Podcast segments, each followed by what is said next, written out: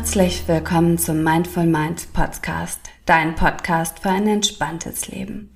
Ich bin Sunita Ehlers, Yogalehrerin, Ayurveda-Beraterin und Ausbilderin aus Hamburg und ich freue mich wie wahnsinnig, jetzt mit dir durchzustarten in ein entspanntes, glückliches Wohlfühlleben.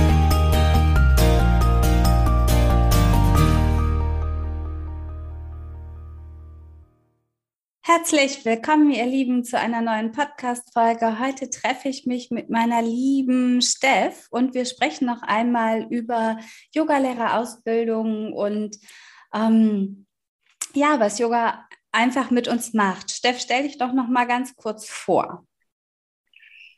Für alle, die mich noch nicht kennen, ich ähm, praktiziere in eigener Schule Yoga-Unterricht äh, seit 2010 und seit 2013 bilde ich aus, Yogalehrer aus. Und ich arbeite in Hamburg auch äh, als Transformationstherapeutin und Inner Coach. Ähm, wir arbeiten ja jetzt auch schon ein paar Jahre zusammen und äh, wachsen immer weiter zusammen. Nichtsdestotrotz möchte ich gerne noch einmal ja, jetzt für unsere Hörerinnen auch dich einmal fragen, was findest du, was Yoga mit uns macht? Oder also wir haben ja schon oft drüber gesprochen. Ich finde das ja genauso. Ich finde Yoga, jeder sollte eine Yogalehrerausbildung absolvieren. Warum ist das so? Yoga äh, verändert deine Sicht auf das Leben. Yoga stellt, wenn du in die Philosophie eintauchst, vieles auf den Kopf um, damit es sich dann auf eine viel bessere, ist viel zu langweilig das Wort, auf eine richtige Weise sortiert. Yoga bringt deinen Blick auf das Leben richtig in die Ordnung hinein. Ich verstehe durch Yoga, dass ich, dass meine Gedanken Schöpfungsinstrumente sind und ich sie bitte bewusst beobachte, um negative Gedanken auszurupfen wie Unkraut ich äh, lerne im Yoga meinen Körper so zu bewegen, dass es eine heilende Wirkung auf mich hat. Ich lerne im Yoga durch meine Atmung mich sofort beruhigen zu können. Ähm, und das sind einfach wesentliche existenzielle Tools. Yoga hat mein Leben völlig verändert, absolut erleichtert und hat es in so eine Sicht gerückt, die ähm, die ich das erste Mal, wo ich das erste Mal denke, ja genau, das stimmt. Ja, äh, total spannend und total so ein wichtiges Thema, finde ich. Ich weiß gar nicht, ob ihr das alle wisst. Ich bin ja früher, also ich habe ja schon, du ja genauso, aber ich habe auch ganz viele verschiedene Jobs gemacht. Jahrelang bin ich geflogen, habe im Büro gearbeitet, im Import, im Einkauf, als Assistentin, ähm, habe studiert und ich hatte immer das Gefühl, ich bin nicht richtig angekommen. Und ich hatte vor allen Dingen auch immer Rückenschmerzen. Ich hatte ganz äh, viele Bandscheibenvorfälle von der Büroarbeit und ähm, mir hat immer irgendwie ein Stück weit auch gefehlt. Und ich, für mich kann ich sagen, wirklich auch die erste Yogalehrerausbildung, die ich absolviert habe, die hat ähm, wie, so, wie so eine Zwiebel alles freigebröckelt, was sich bei mir an, an, an Schutzmauern im Laufe der Jahre aufgebaut hat. Und das war so ein bisschen der erste Schritt. Was ich dann aber auch gemerkt habe, ist tatsächlich, dass dass du diese Verbindung von, von Körper und von, von Übungen oder Asanas oder Atemübungen, die du ja im Yoga praktizierst, dass das einfach wohltuend und wie du es ja auch so schön sagst, heilsam ist. Ich merke zum Beispiel jetzt, dass ich mich wieder viel mehr gerade machen muss im Leben, im Alltag. Und äh, da helfen mir total diese Übungen im Yoga, an denen ich mich wirklich aufrichte. Kannst du das so ein bisschen mehr beschreiben, womit das zusammenhängt? Oder also, ähm, ja, dass, dass alle das so ein bisschen auch verstehen, die kein Yoga machen? Also da ist wirklich grundlegend und das klingt so ein bisschen wie dieser Kalenderspruch, äh, Yoga, ähm, Körper, Geist und Seele sind eins. Äh, ein kleines Beispiel. Wenn ich ähm, in meinem, wenn ich Angst habe, atme ich flach und mein Körper zieht sich zusammen. Das ist die Wirkung von Angst. Wenn ich das bewusst bemerke, kann ich alleine nur dadurch etwas verändern, wenn ich meinen Atem verändere. Ich kann tiefer und bewusster atmen. Meine Angst nimmt ab. Mein Körper wird wieder weiter und leichter. ähm, das klingt immer so einfach zu sagen, ja, das gehört alles zusammen. Im Yoga erfahren wir, dass es so ist. Wenn wir körperlich weiter werden, sprich, wenn wir uns mehr dehnen, wenn wir uns öffnen in den Körperübungen, dann öffnen wir uns auch mental. Das heißt, wir werden auch auf unserer mentalen Ebene weiter und flexibler. Und das ist etwas, was wir zwar erzählen können und du kannst und die Hörerinnen können das hören und sagen, oh, das ist ja schön. Du kannst es aber nur erfahren, wenn du es tust. Yoga, und das ist so wichtig, ist eine Erfahrungswissenschaft. Tu es und erfahre es selbst. Es ist tausendmal mehr wert, als 100 Bücher zu lesen. Und dann wirst du hinterher, wenn du es getan hast, sagen, oh ja, das stimmt. Alles hängt zusammen. Unser Verstand hängt mit unserem Körper zusammen. Und ja, in meiner Meinung nach oder in meiner Weltanschauung ist unsere Seele immer ganz und immer heil und es ist unser Spirit und ähm, wir als Menschen haben hier immer den Körper und den Verstand und wir sind dazu aufgerufen im Yoga über körperliche Übungen äh, unseren Verstand zu besänftigen, flexibler zu machen, zu erweitern. Und du musst es tun und dann spürst du es selber. Das äh, Wichtige oder das Wunderschöne finde ich wirklich, was mir immer wieder auffällt, ist, dass, ähm, wie, wie du es ja ansprichst, du musst es tun. Es ist wirklich so, es ist so, so hat so eine sofortige Auswirkung ja auch ne, auf, auf, auf jeden. Und ähm, was mir immer wieder auffällt, ist, dass viele Menschen wissen, sie brauchen Entspannung, sie brauchen eigentlich Bewegung, eigentlich auch vielleicht Flexibilität, ähm, Dehnung und äh, einmal zum Yoga gehen und oftmals dann so ein bisschen ja, wie soll ich sagen, vielleicht enttäuscht sind oder vielleicht einfach nicht bei dem passenden oder richtigen, in Anführungsstrichen, Lehrer oder Lehrerin waren, ähm, dass so viele Sachen am Anfang eine Rolle spielen, wie fühle ich mich wohl in der Umgebung, fühle ich mich bei den Menschen wohl, habe ich Vertrauen zu, zu dem Lehrer, zu der Schule, zu dem Institut, ähm, was aber im Laufe der Jahre, je länger du Yoga praktizierst, ja auch irgendwie für ein Stück weit verschwindet, weil dann geht es wirklich um das reine Yoga an sich mein Tipp ist da immer, ähm, geh noch mal zu einem anderen Lehrer und probier es einfach noch mal aus und finde das für dich passende, mh, mm, weil wirklich Yoga ja für jeden so so unglaublich wertvoll sein kann. Wenn wir das mal auf unsere Ausbildung jetzt, die wir gemeinsam ähm, ja in Hamburg und auch einige online stattfinden lassen, ähm, runterbrechen, kannst du noch mal für alle erzählen, was da für uns so wertvoll ist oder worauf wir Acht geben? Also was in unserer Yoga-LehrerInnen-Ausbildung äh, besonders ist, ist, dass sie, es ist eine kleine Gruppe, weil uns ist die persönliche Betreuung wahnsinnig wichtig. Und was auch äh, anders ist und äh, sehr wertvoll ist, ist, dass wir verschiedene Geisteswissenschaften mit hineinnehmen, die über die Yoga-Lehre hinausgehen oder sie von anderen Seiten beleuchten und bereichern.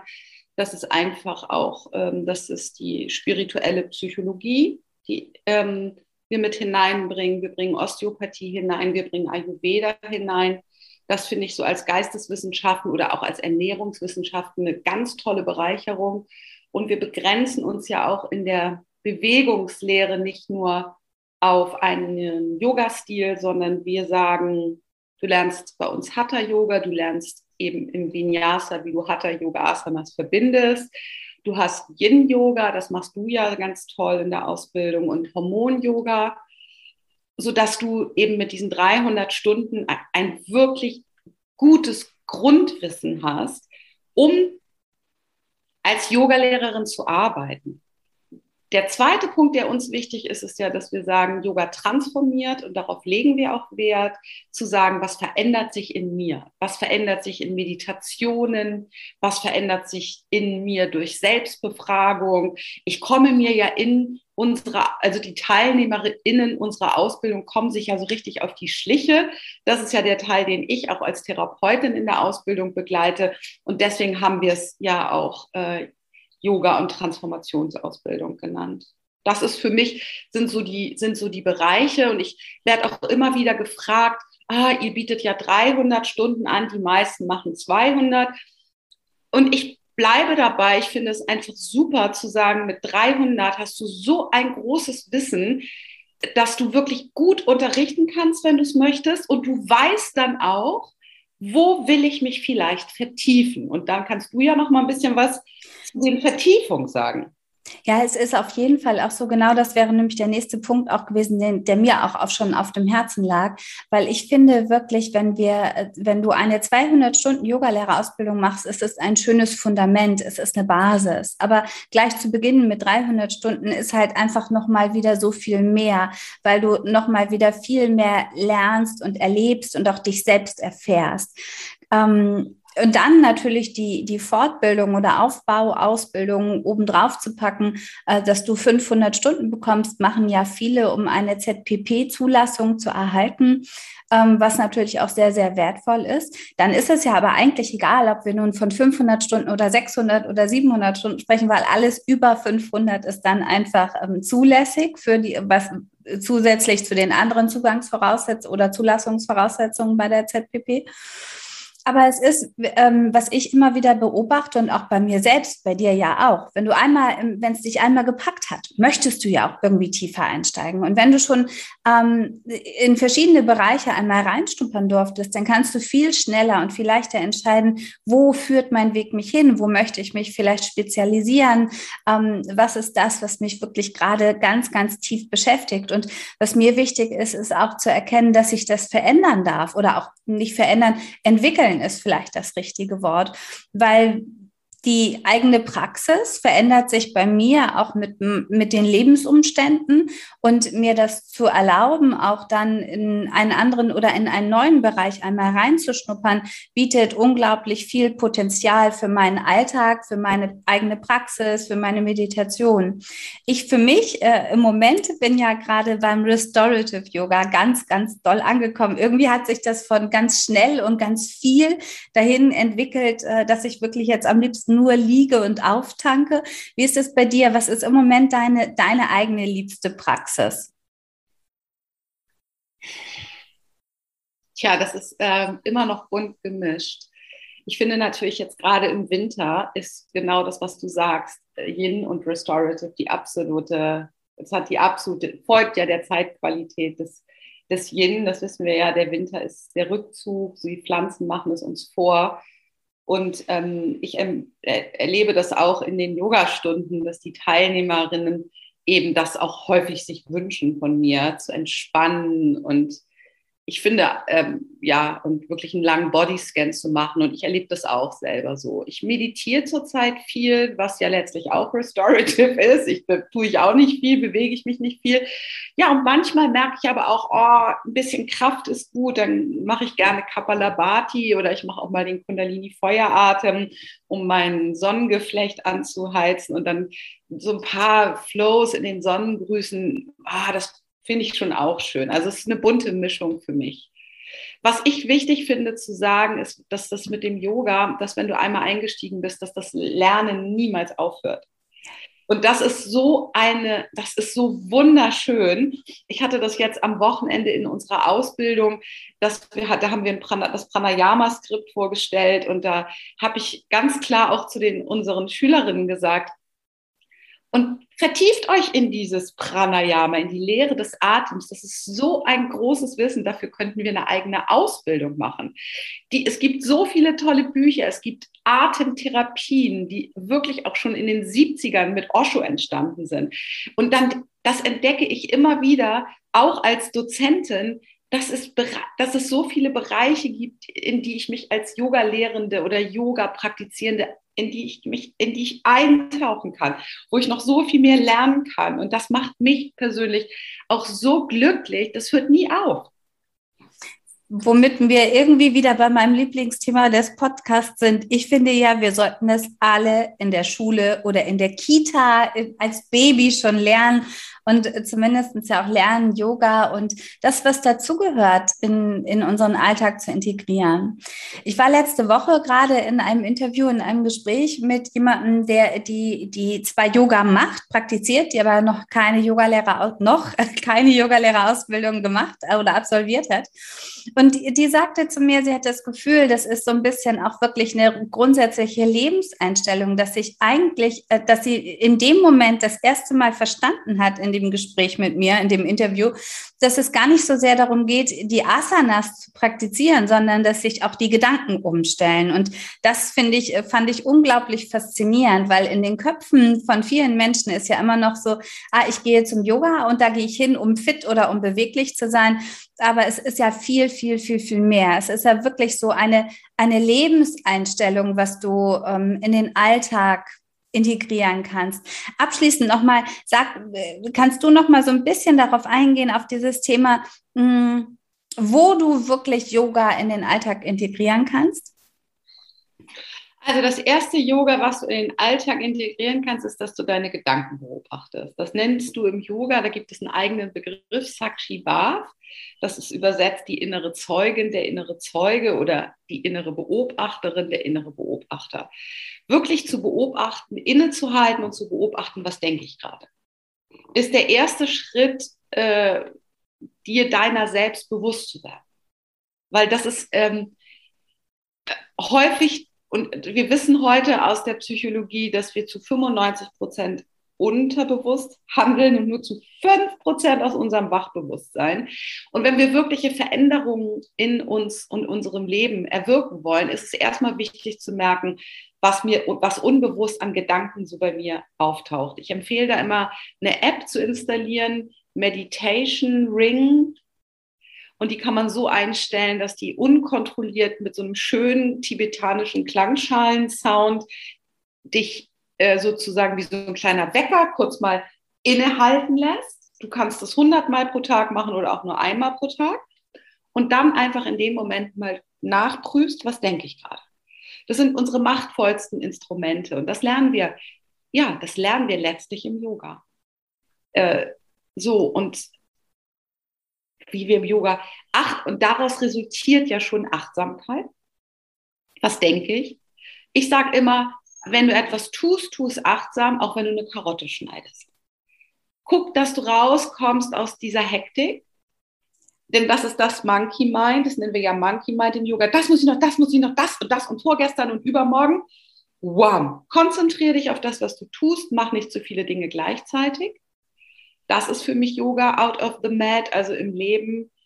Dann ist, ähm, ja, das wären so die Sachen, mit denen ich mich einfach viel beschäftige. Ne? Diese Mind Control und die Achtsamkeit in dein Leben einzuladen und natürlich auch die Dinge zu tun und sie wirklich zu tun, die mir gut tun. Eine ja. morgendliche Praxis zu etablieren und sei sie nur drei Minuten lang. Ja. Einen Knopf zu drücken für den Tag, mit einer positiven Affirmation vielleicht drei Minuten zu meditieren, vielleicht auch noch anschließend zwei Sonnengrüße zu machen oder in eine Yin-Position zu gehen. Je länger du es tust, umso besser. Und wenn du nur drei Minuten hast, drei Minuten so eine Morgenroutine dich einstellen, auf einen Tag dich ausrichten. Das ist für mich Yoga im Alltag. Ganz, ganz schöner Abschluss. Und da fällt mir noch einmal ein, dass ich meinen Teilnehmern immer in den ähm, Beratungen oder auch in den Ausbildungen, äh, das ist einer der wertvollsten Dinge, die ich im, durch Yoga gelernt habe, ist, dass du selbst die Entscheidung treffen kannst, wie du dich fühlst und was du machen möchtest, wie du leben möchtest. Und du darfst sie jede Sekunde wieder aufs Neue für dich positiv treffen.